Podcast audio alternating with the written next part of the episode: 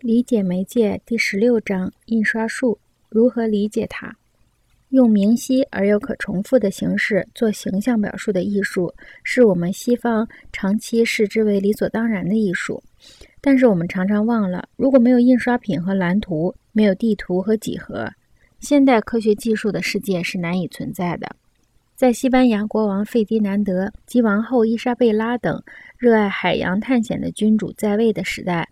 地图是绝密的宝贝，正如今天的新型的电子领域的发现一样。船长返航以后，国王任命的官吏都不遗余力地收藏航海期间绘制的地图原本和复制品，结果就产生了一个有利可图的黑市：秘密地图被广泛的出售。这种地图实际上与后来设计的地图毫无共同之处，因为它们更像是各种冒险和经历的日记。中世纪的制图人尚不知后来统一而连续的空间知觉为何物，他们的成果像现代的非写实艺术。文艺复兴时期新型空间知觉的震慑力，今天的土著人第一次接触时仍能感觉得到。莫杜普亲王在自传《我曾经是野蛮人》中，记述了他如何在上学时学会看地图，如何把一张地图带回村里。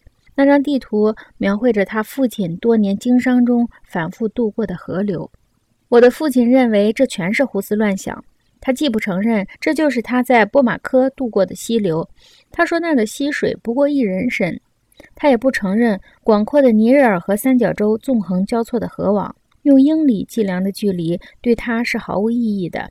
他三言两语地对我说：“地图全是谎言。”从他的口气中听得出我冒犯了他。怎么开罪了他？我当时却不知道。刺伤感情的东西不会被标在地图上。一个地方的实际情况只能寓于你在该地体会的快乐和痛苦中。他用忠实的口气告诉我，最好不要对地图之类的任何不恰当的东西寄予信赖。现在我方才明白，可当时并不知道。我弹指一挥，虚晃几下，就横扫千万里的做法，贬低了他徒步跋涉。疲惫不堪走过的距离，我用地图高谈阔论，这就抹去了他负荷重物、挥汗如雨、跋涉的重要意义。